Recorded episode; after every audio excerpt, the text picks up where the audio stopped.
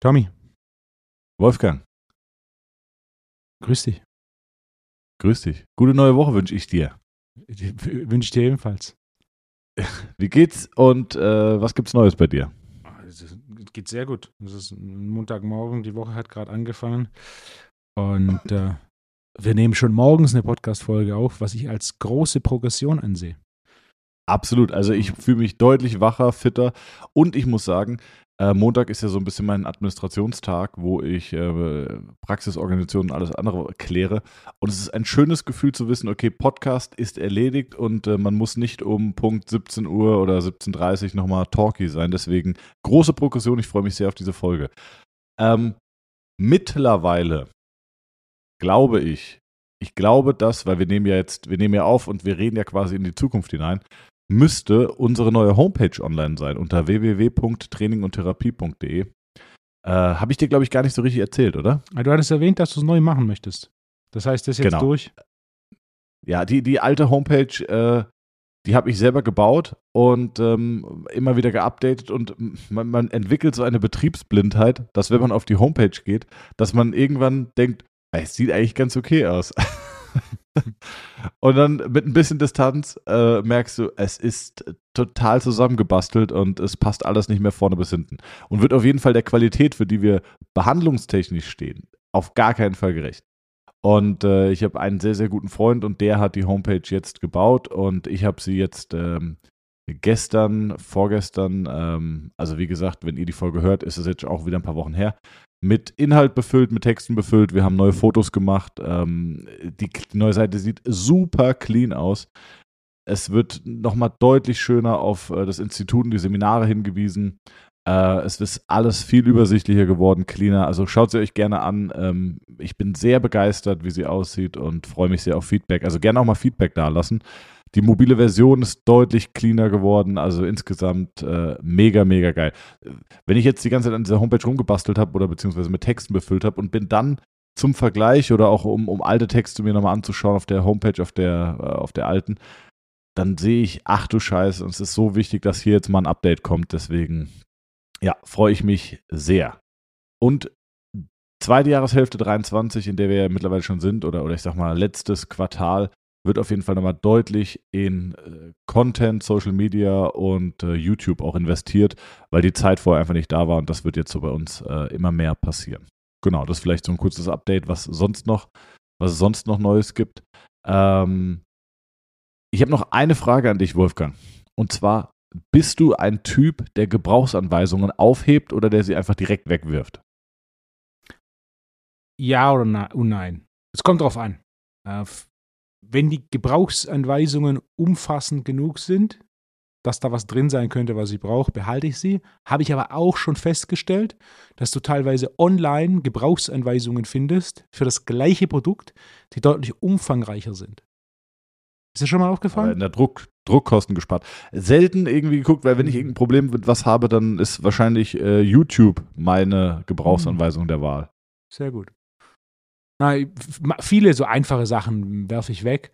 Wenn es ein bisschen komplexer ist, sowas wie ein Kühlschrank oder so, dann behalte ich es. Aber gerade beim Kühlschrank, da hatte ich tatsächlich mal den Fall, ich wollte den Urlaubsmodus der, des Eiswürfel, Eiswürfelmaschine, wir haben oberste Gefrierfach, die Schublade hat so eine Eiswürfelmaschine, da wollte ich den Urlaubsmodus einstellen, dass da, äh, ne, wenn das aus ist, da nicht das Wasser bei Zimmertemperatur drin steht. Ähm, und das hat, gab tatsächlich, das muss es geben. In der Betriebsanleitung war kein Hinweis darauf. Dann habe ich gegoogelt und habe gefunden, dass du quasi, wenn du über einen gewissen Teil des Menü gehst, einen Code eingibst und dann in ein weiteres Menü kommst und in diesem weiteren Menü diesen Urlaubsmodus für diesen Eiswürfelfach einstellen kannst. Also quasi war eigentlich dieser Urlaubsmodus nicht gedacht, würde ich sagen, für den Enduser, sondern nur quasi für Servicetechniker, der das einstellt. Und war auch in meiner Beschreibung nicht drin, nur in der für das gleiche Gerät online. Das war so Warum hast du nicht den großen. Urlaubsmodus über, über, äh, hier über, na, wie heißt's? Nicht FI. Über, über die Sicherung gemacht. Das ist der große Urlaubsmodus. Ja. Ja, ich, der Urlaubsmodus war tatsächlich, dass ich das, das Gerät ausgeschalten habe. Ähm, Ich muss, Ja. ich muss, ich muss dazu sagen, ich habe ganz, ganz, ganz viele Nachrichten bekommen. Also bestimmt 20 plus, als ich die Geschichte erzählt habe, wie ich äh, auf die Weltmeisterschaft nach China geflogen bin und äh, den, ähm, na, sag schon, Gefrierschrank. äh, ja, aber was habe ich gemacht? Ich habe äh, Sicherung rausgemacht. die Sicherung, genau. Ich habe die Sicherung rausgemacht und damit war dann der Kühlschrank platt und damit ist alles da drin geschimmelt, was noch drin war. Und ich habe wirklich 20 plus Nachrichten bekommen von Zuhörerinnen und Zuhörern, die gesagt haben, exakt genau das Gleiche ist mir auch schon passiert. Also das hat mich sehr beruhigt, weil ich dachte, dann bin ich nicht der Einzige, der so, äh, der so wenig weitergedacht hat, ähm, sondern es gibt noch mehr unter uns. Ja, Wolfgang, heutiges Thema, was ist es? Worüber reden wir? Therapie und Training für CrossFit. Wir haben also Oh diese, ja. diese kleine Therapie- und Training-Linie in unseren Podcast-Folgen gestartet mit, mit der Basketball-Folge. Und jetzt quasi das zweite Thema, das wir aufmachen, ist CrossFit. CrossFit ähm, ist natürlich auch ein, ein Thema, das, das viele beschäftigt. Also mittlerweile ist eine gute Frage. Wie viele wie viel, äh, Personen in Deutschland sind in CrossFit-Gyms angemeldet? Und wenn man dann davon ausgeht, dass noch ein paar mehr CrossFit machen, entweder bei sich zu Hause oder äh, in Gyms, die keine offiziellen CrossFit-Gyms sind, dann, dann genau den Punkt wollte ich auch machen, ja. da kommt mit Sicherheit einiges zusammen und CrossFit ist natürlich auch so ein bisschen äh, ein Thema, das so seine eigenen Hürden hat, was Verletzungen angeht und definitiv auch eigene Tücken hat, was äh, das Training angeht. Ich habe da mal einen Artikel geschrieben auf meiner Webseite, habe ich sogar in Deutsch und Englisch geschrieben, weil, weil ich ihn für so wichtig gehalten habe, äh, zum Thema CrossFit. Wer auf äh, ypsi.de geht und dann einfach CrossFit eingibt in die Suchleiste, äh, der, wird, der wird den Artikel finden, um da schon mal so ein bisschen dieses Thema Training zu beleuchten und natürlich auch zu beleuchten, wie jung dieser Sport ist. Der ist auch jetzt keine 20 Jahre alt. Und ich habe gerade mal gegoogelt. Also, Ja. äh, die, sorry, dass ich unterbreche, das hat mich nämlich auch gerade interessiert. Und zwar, ähm, CrossFit entstand bereits in den 80er Jahren äh, von Greg Glassman und seiner Ex-Frau Laura Glassman. Ähm, die ersten Fitnessräume, äh, also die sogenannten CrossFit-Boxen, die gibt es seit 1995. Und die ersten CrossFit Games waren im Mai 2007. Das 2007 Games als Sport, so habe ich es auch in Erinnerung. Und das, ich finde es total spannend, weil ich habe gestern mit einem Kumpel geredet, äh, Seppel, auch schon häufig in diesem Podcast erwähnt worden, liebe Grüße. Und ähm, da haben wir darüber geredet, es gibt ja die Kings League im Fußball. Ich weiß nicht, ob du davon schon mal gehört hast. Nicht gehört, was ist das? Äh, das ist eine neue Fußballform, die vor allem von Streamern und ehemaligen Fußballprofis ins Leben gerufen wurde. Äh, ich glaube, Piquet hat diese Liga gegründet und das ist so ein bisschen der Auffassung nach, dass Fußball nicht mehr zeitgerecht ist in Zeiten von Social Media und äh, verkürzter Aufmerksamkeit. Ähm, die Spielformen sind, glaube ich, es wird zweimal 20 Minuten gespielt. Es spielen Fußballprofis oder ehemalige Fußballprofis mit Amateuren zusammen. Äh, es gibt Aktionskarten, die man am Anfang zieht, so ein bisschen wie so bei Card Games wie äh, Pokémon oder Yu-Gi-Oh! oder whatever. Ähm, äh, die kann man dann einsetzen im Laufe des Spiels. Zum Beispiel hat dann auf einmal die gegnerische Mannschaft einen Spieler weniger oder man selber hat einen oder zwei Spieler mehr für eine gewisse Zeit oder man kriegt einen direkten Freistoß oder man kriegt einen Elfmeter. Elfmeter. Ja? Ähm, genau, ja, ja. Oder man bekommt, äh, Elfmeter können zum Beispiel auch ausgeführt werden, eins gegen eins, ne? so ein bisschen wie beim Eishockey. Das heißt, der Torwart ist im Tor und der Spieler läuft aktiv auf den Torwart zu und spielt ein Eins gegen eins, wie man es aus dem Eishockey kennt. Und äh, das Ganze wird natürlich über Streaming ähm, äh, kommentiert. Und ich glaube, das war nämlich die Diskussion, die ich mit Seppel geführt habe, kann diese Kings League Fußball nicht ablösen, aber ihm einen großen Rang ablaufen. Weil was auf jeden Fall ein Thema ist, ist, dass junge, ähm, dass junge Menschen äh, häufig mit 90 Minuten Aufmerksamkeit überfordert sind. Und sogar Fußballprofis, die ich kenne, ähm, jetzt kann ich nicht ins Detail gehen, aber ich habe mal mit einer sehr großen Mannschaft das Champions League-Finale geschaut und da haben sehr viele Spieler, die auch Spieler kannten, die dort gespielt haben, äh, es nicht geschafft, 90 Minuten das Champions League-Finale zu schauen, sondern haben sehr viel Zeit auf dem Handy verbracht. Und ich glaube, dass äh, ja, dass dieses zweimal 20 Minuten ist ein Thema. Es ist auf jeden Fall spannender. Durch diese Aktionskarten entsteht mehr Action. Ähm, und einfach auch die Verfügbarkeit. Denn diese Kings League wird überall einfach im Internet gestreamt. Ähm, jetzt war das Finale, ich glaube, die Liga gibt es seit einem Jahr und das Finale war im Camp Nou und es war ausverkauft. Es war restlos ausverkauft, 92.000 Leute. Und das haben sie in, der vergangenen Saison nur beim El Clasico gegen Real Madrid geschafft.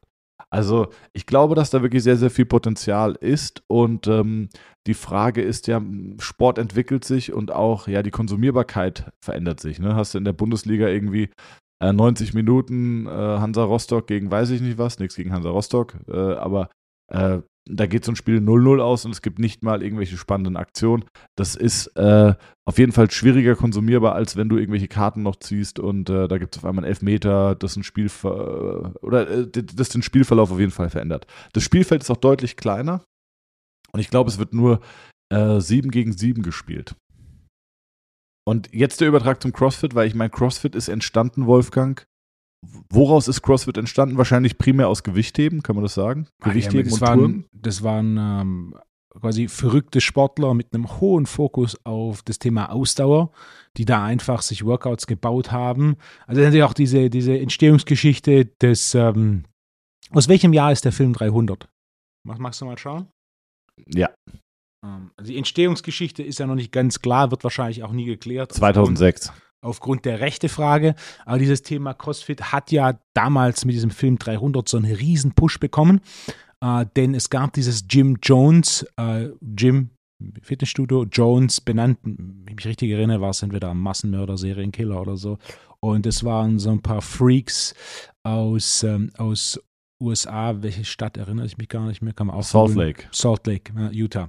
Äh, und die haben da quasi so ein Gym gehabt und haben halt quasi Workouts gebaut, um sich gegenseitig komplett abzuschießen und haben da statt nur irgendwie ähm, Fahrrad zu fahren oder laufen zu gehen, haben halt Rudern mit eingebaut, haben Gewichtheben mit eingebaut, haben Kreuzheben mit eingebaut, haben ähm, haben Turnelemente mit eingebaut, so ein bisschen quasi, wie können wir uns körperlich extrem fordern. Und die haben in, in Hinblick auf diesen 300-Film sehr, sehr viel Aufmerksamkeit bekommen, da die quasi dafür zuständig waren, diese 300 Schauspieler in Shape zu bekommen. Und das hat sich dann Krass. so ein bisschen überschnitten mit diesem Thema CrossFit-Ding und dadurch ist dann dieser erste Hype entstanden, den natürlich dieses CrossFit-Ding mitgenommen hat und auch relativ schnell reagiert hat. Und dann gab es ja dann auch so ein Jahr auseinander, dann gab es ja auch sehr schnell dieses, diese CrossFit-Games. Also was CrossFit in den 80ern ja war, was es in den 90ern war, das kann ich dir gar nicht sagen, aber ich würde vermuten, dass. Also die Theorie ist so ein bisschen, dass dieser Glassman, der selber eigentlich nichts mit Sport am Hut hatte, so diese Jim Jones Aufmerksamkeit mitgenommen hat und da quasi ein System draus gebaut hat und dann relativ schnell äh, durch dieses The Fittest Man on Earth oder Fittest Woman on Earth, gab es am Anfang auch Mann und Frau? Keine Ahnung. Ähm, also der Froning war der Erste, der da quasi so ein bisschen der Posterboy wurde und das Ding da auch am Anfang ein paar Mal gewonnen hat und ähm, der dann so diesen Hype mitgenommen hat. Der wird natürlich nie zugeben, dass es tatsächlich Jim Jones war, sonst hätte nämlich Jim Jones ein, zumindest einen gewissen Anrecht auf Beteiligung an diesem kommerziellen Erfolg von CrossFit, der, der immens ist. Um, ähm, und, und, und, das ist so ein bisschen die Geschichte, so quasi, wie baue ich Workouts, die mich einfach platt machen und mich körperlich extrem fordern, mit einem relativ breiten Spektrum an Anforderungen. Denn die grundsätzlich Sportarten sind ja so ausgelegt, dass sie schon relativ spezifisch sind in den Anforderungen, während eben die Idee von CrossFit war, so wir machen alles von Maximalkraft bis Marathon so, oder von Maximalkraft bis ja. 200 Kilometer Fahrradfahren, so, so, so in dem, in dem ja. Ding. Schwimmen ist noch viel drin, ne? Ja, also ich habe mal geguckt, jetzt hier am Stichtag Oktober 2015 waren insgesamt 23.000 Menschen in rund 190 CrossFit-Boxen aktiv. Und im März 2020 gab es auf einmal schon 274 CrossFit-Boxen. Und ähm, also man sieht, es steigt auf jeden Fall an. Ähm, Hast du Erfahrung mit CrossFit-Athleten, Wolfgang? Was sind deiner Meinung nach die größten äh, Stärken und Schwächen dieser Athleten? Also grundsätzlich, also wenn wir, wenn wir von CrossFit als Sport sprechen, ich habe mit vielen CrossFit-Athleten gearbeitet. Der, der erfolgreichste war einer aus Macau, der, wenn, ich, wenn ich das System richtig im Kopf habe, die Regionals gewonnen hat und sich so für die Games qualifiziert hat. Also der war auch schon, so was die Zahlen angeht im Training, das war schon höchst beeindruckend, vor allem was Work Capacity angeht. Äh, ich sehe, es gibt drei verschiedene Arten von CrossFit-Athleten. Ähm, der erste Typus ist quasi der Breitensportler, der jetzt keine sonderliche Grundlage hat, sondern einfach mal ein bisschen CrossFit macht und deswegen dabei bleibt, weil es ihn irgendwie fordert. Dann hast du den Typus CrossFit-Athlet, der aus einem Work-Capacity-Sport kommt äh, und der quasi diese, diese Work-Capacity-Belastung zu schätzen weiß. Der hat das große Problem, er ist einfach viel zu schwach und mit hoher Wahrscheinlichkeit wird er nie stark genug, denn sein Fokus auf Work-Capacity-Training ist einfach viel zu hoch. Und dann der kleinste Teil, aber auch gleichzeitig der statistisch erfolgreichste Teil der Work Capacity ähm, der CrossFit-Athleten ist die, die ohne große Work Capacity kommen, sondern mit relativ viel Maximalkraft kommen. Also da können wir die ganzen, äh, ganzen Mädels aus Island nehmen, die da einen entsprechenden Background haben in Maximalkraft und Tag 1 mit einer beeindruckenden Maximalkraft aufgetaucht sind. Oder der Kerl, der jetzt am häufigsten gewonnen hat, mir fällt sein Name nicht ein, ähm, aber jeder, der sich mit CrossFit auskennt, weiß, wen ich meine, der aus dem Gewichtheben ko kommt und der eben mit seinen, whatever, 85, 90 Kilo, die er da hat, äh, 22 Kilo Kniebeugen gemacht hat, was jetzt Meinst du Matt Fraser? Genau, den meine ich. Ah ja. Der da 22 das ist auch der einzige, Kilo den ich noch wirklich kenne, ja mit Kniebeugen eine beeindruckende Maximalkraft hat. Und ich habe auch ein längeres Interview mit ihm gehört bei Rogan. Und da war ein Punkt, da haben wir trainiert, aber das ist jetzt nie mehr geworden während CrossFit. Was genau der Punkt ist, der kam mit dieser Maximalkraft, hat sie nicht gesteigert, weil das auch nicht muss, aber hat dann quasi basierend auf dieser Maximalkraft die Work Capacity aufgebaut. Und das ist ein wichtiger Punkt, auch ein Punkt, den ich immer regelmäßig wieder in Fokus stelle. Maximalkraft ist die Mutter aller Kraftqualitäten. Und gerade auf höherem Leistungsniveau ist es oftmals der limitierende Faktor. Du kannst deine Work Capacity nur bis zu einem gewissen Status steigern. Also einfaches Beispiel, wenn du ein Auto hast, dann hast du eine Maximalkraft, das ist dein Motor, was kann der an Leistung bringen? Und du hast deine Work Capacity, das ist am Ende vom Tag dein Tank. Den, den Tank kannst du natürlich ständig vergrößern. Aber die Leistung des Motors wird in erster Linie immer abhängig sein oder die, der, der leistungslimitierende Faktor wird die Leistung deines Motors sein. Das heißt, genau genommen, äh, wenn du mehr PS hast, dann brauchst du auch einen größeren Tank. Aber wenn du halt irgendwie 100 PS hast, dann bringt dir der 100-Liter-Tank oder 150-Liter-Tank auch nicht viel, um auf hohem Niveau wettkampffähig zu sein. Und das ist das, was ich bei dieser zweiten Zielgruppe an CrossFit-Athleten so häufig sehe die, die können dieses Work Capacity, die mögen dieses Work Capacity, aber die tatsächliche Progression im Training ist extrem gering, weil ihnen eben einfach die Maximalkraft fehlt und natürlich der Unterschied zwischen Maximalkrafttraining und Work Capacity Training signifikant ist. Quasi ihre emotionale Grundlage sie dazu zwingt, Work Capacity zu trainieren und ein relativ hohes Trainingsvolumen zu bewältigen. Das ist aber genau das Gegenteil ist von dem, was sie eigentlich benötigen, und zwar den Fokus auf geringeres Volumen, höhere Intensitäten. Und mit Intensität meine ich nicht, wie anstrengend ein Training ist, sondern mit Intensität aus sportwissenschaftlicher Sicht ist gemeint, äh, was der Prozentsatz in Relation zum Maximum ist. Also 100% Intensität ist das Gewicht, das du für eine Wiederholung bewegen kannst. Und statistisch gesehen ist ein Gewicht, das du für zwölf Wiederholungen bewegen kannst, 70 Prozent. Das heißt, mit höheren Intensitäten meine ich einfach Belastungen, die eine kürzere Dauer bis zum Versagen voraussetzen. Und das ist natürlich eine ganz andere Art von Training als das Work Capacity Training, das natürlich körperlich viel belastender ist, vor allem bei Belastungen zwischen 60 und 120 Sekunden, was so die, die Kernbelastung äh, im CrossFit ist. Mit Kernbelastung meine ich nicht, weil es die Belastung ist, die man ständig macht, sondern weil es die Belastung ist, auf der man es am Ende vom Tag abzielt. Äh, denn genau in diesem Belastungsbereich sind CrossFit-Athleten mit die Besten auf der Welt. In Belastungen unter 60 Sekunden können CrossFit-Athleten mit der Elite nicht mithalten. In Belastungen von deutlich über zwei Minuten können CrossFit-Athleten mit der Elite nicht mithalten. Also ein guter Crossfit-Athlet wird die 10 Kilometer bei knapp 40 Minuten laufen. Ein, ein guter 10 Kilometer Läufer läuft die 10 Kilometer mit knapp 30 Minuten. Also die, die, der Unterschied in Geschwindigkeit ist hier signifikant. Das gleiche zählt natürlich auch, wenn man Gewichtheben vergleicht mit, mit CrossFit. Ähm, da dazwischen gerade bei 60 bis 120 Sekunden, da ist quasi der Bereich, wo CrossFit-Athleten unglaubliche Leistung erbringen und diese Leistung auch extrem wiederholen können. Also Beispiel Antonio, der Kerl, der die Regionals gewonnen hat. Wir haben äh, 40 Sekunden Airbike Intervalle gemacht und der konnte einfach 6, 8, 40 Sekunden Intervalle machen mit etwa 2% Drop-Off. Also krass. Ja, das ist, das ist abgefahren. Während bei den absoluten Mehrheit, die untrainiert sind, die haben nach zwei bis drei Intervallen einen Drop-Off von über 20 Prozent. Also das erste Intervall gefolgt von dem zweiten Intervall. Das macht die so platt. Da geht einfach nichts mehr. Also viele, die nicht gut trainiert sind, werden sogar schon im zweiten Intervall die 20% Drop-off haben. Aber er hat es einfach hinbekommen, sechs, acht Intervalle mit zwei Prozent Drop-Off zwischen den Intervallen zu machen, was eine Work Capacity Wahnsinn. ist. Es ist, ne? Um, ähm, und das, das ist ein gutes Beispiel dafür, was der CrossFit-Athlet kann und auch was seine Kernkompetenz ist. Der Punkt ist dann eben, der CrossFit-Athlet muss auch relativ viele verschiedene Belastungen drüber und drunter ähm, können, eben aber nicht auf hohem Niveau oder auf höchstem Niveau.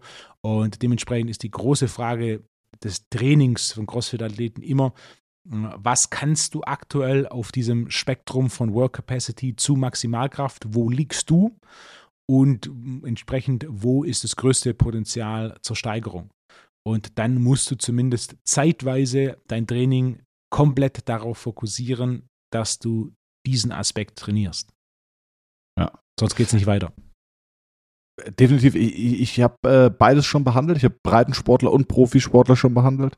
Ähm, bei Profisportlern angefangen, ist völlig abgefahren. Also was, was abgefahren ist, wenn du mal einen Profi-Crossfitter in der Hand hattest, ähm, erstmal wie weich dieser Körper ist, ne? obwohl er muskelbepackt ist, ähm, sehr geringen Körperfettanteil, sehr, sehr weich, also die Muskulatur ist weich, ähm, die Gelenke sind weich. Also du hast eine wahnsinnige Sprunggelenksbeweglichkeit in der Dorsalextension.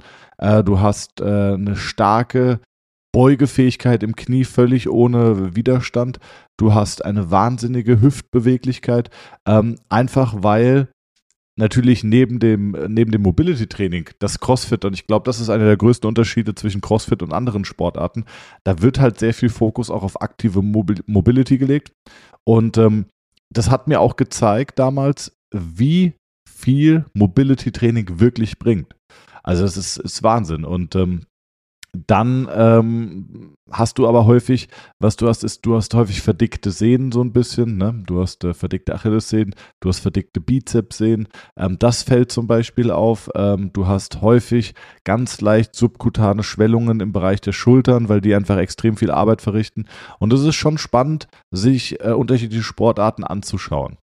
Ähm, wohingegen der Breitensportler, und das finde ich häufig schwierig, da wird, ähm, da findet dann der, der Drop-In statt in so eine CrossFit-Box und häufig haben CrossFit-Boxen, was ja schon mal sehr, sehr löblich ist, haben Techniktraining. Das heißt, du hast irgendwie äh, ein Seminar von äh, zwei Tagen, wo du die Grundübungen beigebracht bekommst.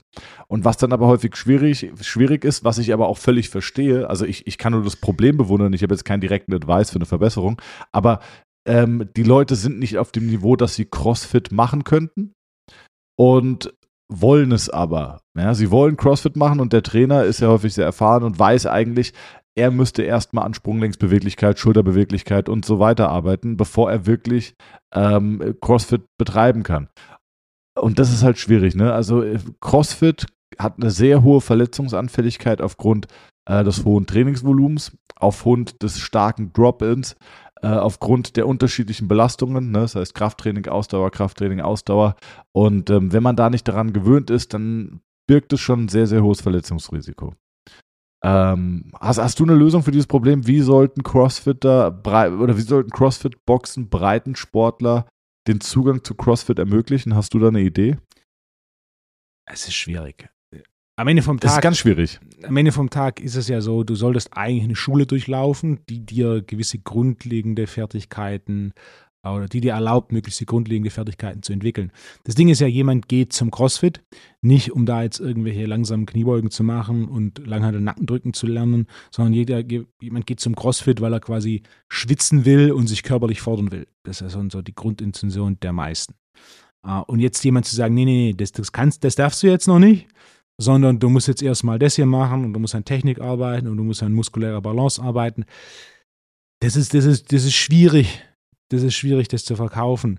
Ähm, oder das ist schwierig, jemanden zu überzeugen, der X will und dann ihm zu erklären, nee, nee, nee, genau. X, X läuft noch nicht, so, weil du bist, ne?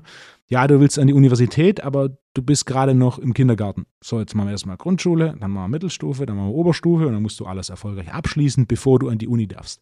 Wenn dann andere um die Ecke kommen, so ein Klassiker ist auch jemand, der Turnen gemacht hat, der hat natürlich schon eine gewisse neuromuskuläre Grundentwicklung gepaart mit einer gewissen ähm, Work Capacity, wenn jemand aus dem Turnen kommt und ins CrossFit geht, dann ist natürlich die Hürde schon eine ganz andere oder eine wesentlich kleinere, um dann direkt mit diesen CrossFit-spezifischeren Übungen einzusteigen. Und zu viele bleiben da beim CrossFit einfach auf der Strecke, weil sie dann eben auch ne,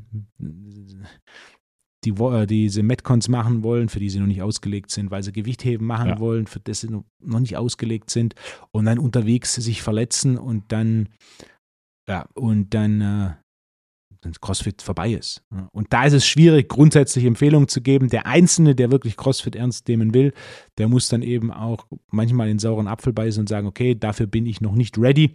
Ah, das passiert dann wahrscheinlich in der Mehrheit der Fällen über den Trainer und wo dann von dem Trainierenden ein gewisses Verständnis kommt, so, ah, okay, ah, dafür bin ich noch nicht ready. Und die absolute Mehrheit der Trainierenden, die irgendwelche ambitionierten Ziele hat, ist definitiv für diese Ziele noch nicht ready. Und da, da ist ja eine Sache ist die körperliche Grundlage und das andere ist natürlich auch Verständnis für Training. Also das sehe ich auch in meinem Coaching-Alltag äh, konstant. Also es sind simple Dinge wie, was ist Tempo?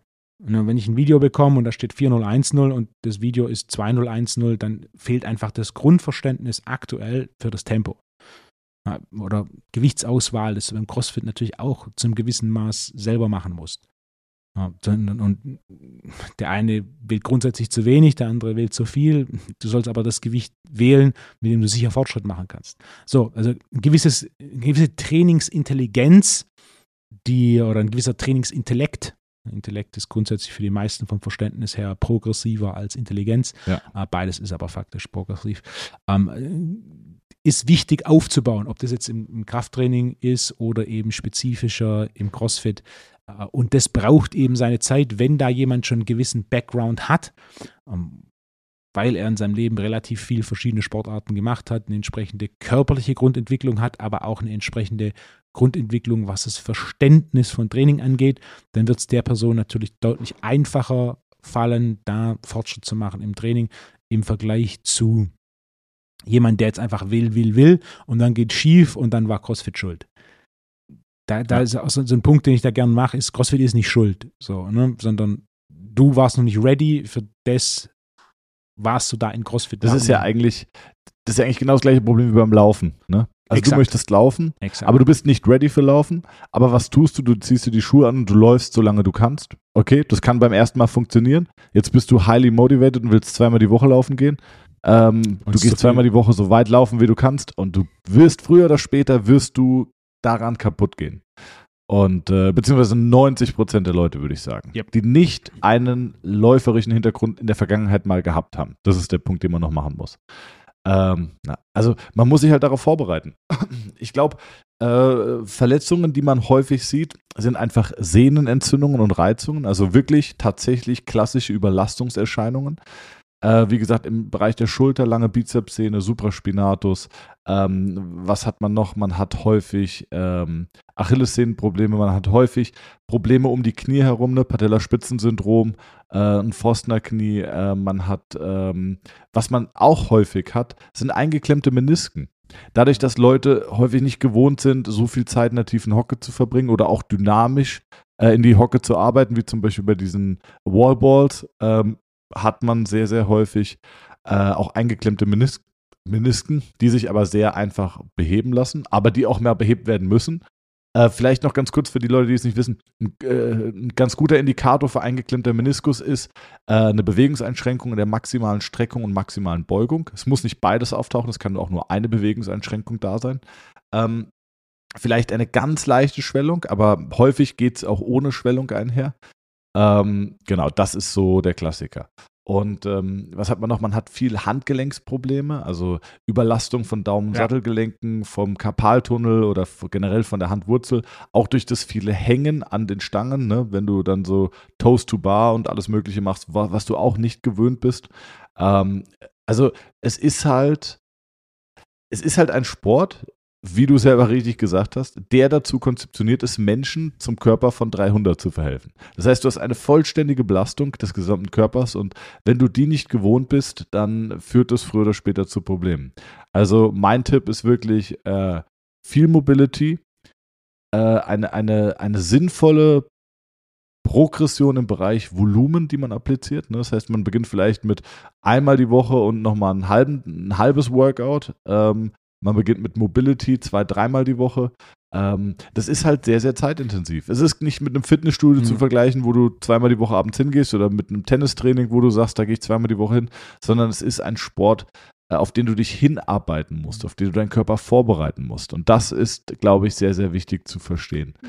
Ähm, Was da auch noch ein wichtiger Tipp ist für jemanden, der es ernst ja, meint mit bitte? CrossFit, bevor du mit CrossFit anfängst, äh, Gespräch mit deinem Chef, dass du ab sofort auf 20 Stunden Arbeit reduzierst. Ja. Wenn du es wirklich ernst meinst, auf jeden ja, Fall. Ja, du musst, du musst relativ viel trainieren und äh, na, da musst du entweder Teilzeit arbeiten oder Lehrer sein. Ja.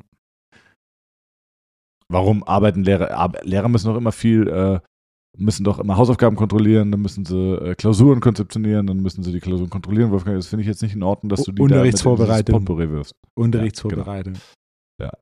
Ja. Aber Lehrer mit halber Stelle. So. ähm, ja, also wir arbeiten nur montags. Ja. Wolfgang, hast du vielleicht zum Abschluss noch die zwei, drei, vier besten Übungen, die du dem Körper. Ah, ich habe übrigens noch einen Punkt vergessen. Alles, was mit unterem Rücken zu tun hat. Wie konnte ja. ich das vergessen? Das war ja. für mich so, so klar, dass ich es gar nicht erklären konnte. Alles, was mit unterem Rücken zu tun hat, sei es, äh, sei es kleine äh, Gelenkflächenentzündungen im Bereich vom Iliosakralgelenk, sei es Blockaden der Beckenschaufeln in alle möglichen Richtungen, sei es äh, Sacrum Depressions, sei es äh, ähm, Rotationsblockaden oder einfach segmentale Immobilitäten der Lendenwirbelsäule, äh, and so on, you name it. Also da gibt es so viele Probleme, die über die Zeit entstehen können, weil eigentlich hat fast jede Bewegung mit Schulter zu tun und unterem Rücken. Ja, und natürlich eigentlich auch Knie und Hüfte. Also es ist einfach ein Ganzkörpersport.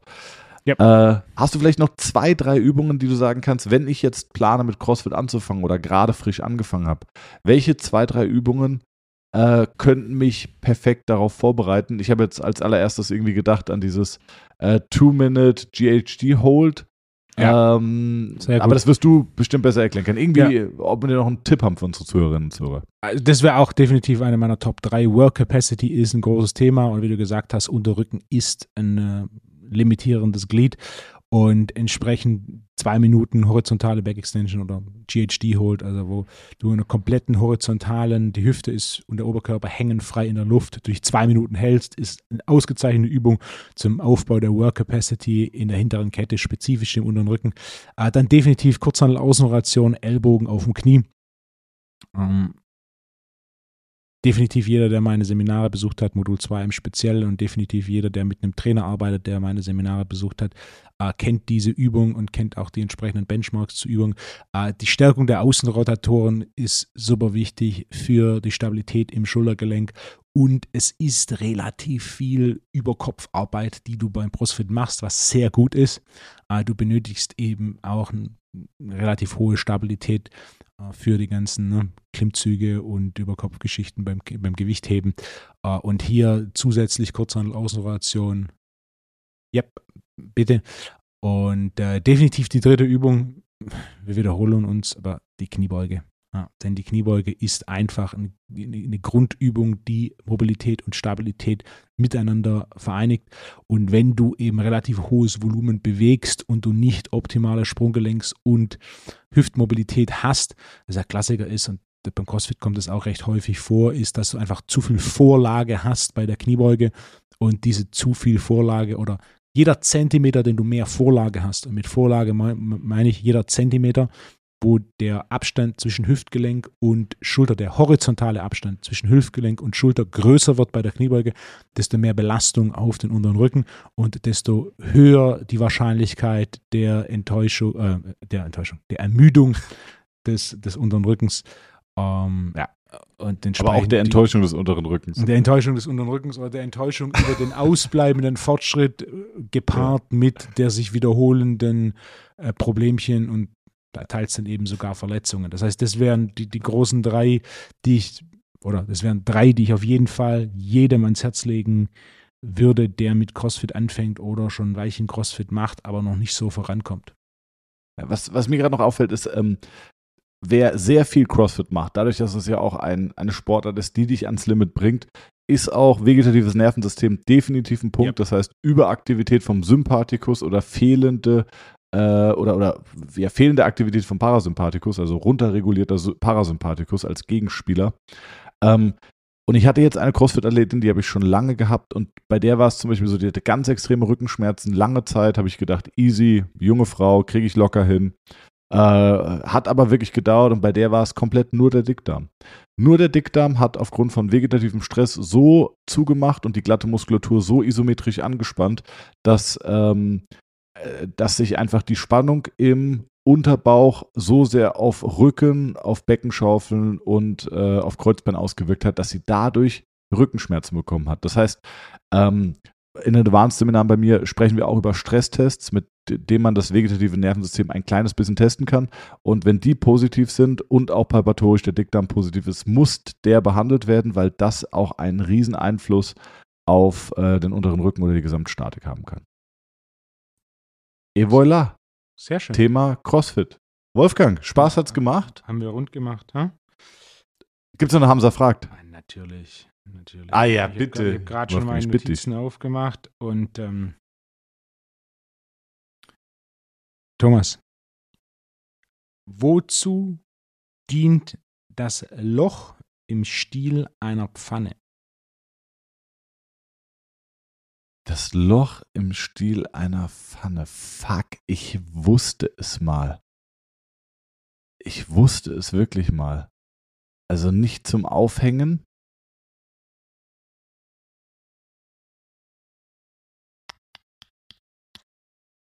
Fuck, fuck, fuck.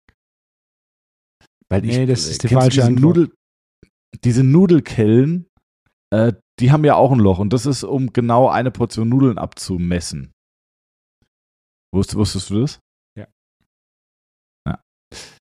Ähm, das Loch im Schäler. Ich kann es dir nicht sagen, sag's mir. Kannst deinen Kochlöffel einklemmen, so ist der Kochlöffel immer noch über der Pfanne und die Tomatensoße hängt dir nicht irgendwo auf deiner Arbeitsplatte oder die Soße hängt dir nicht irgendwo auf deiner Arbeitsplatte oder das, was an, an dem Kochlöffel hängt, Ich So wollte Tropf. sagen, du kannst einen Kochlöffel einhängen, ja. also dann tropft da wieder zurück. Bin ich enttäuscht, weil ich tatsächlich, äh, das, dann habe ich gedacht, nee. Na gut. Wolfgang, machen wir die Folge rund. Liebe Zuhörer und Zuhörer, gern mal äh, eine 5-Sterne-Bewertung bei Spotify da lassen. Das freut uns. Und äh, wir hören und sehen uns nächste Woche. Wolfgang, liebe Grüße und äh, alles Gute. Ciao und gute Woche.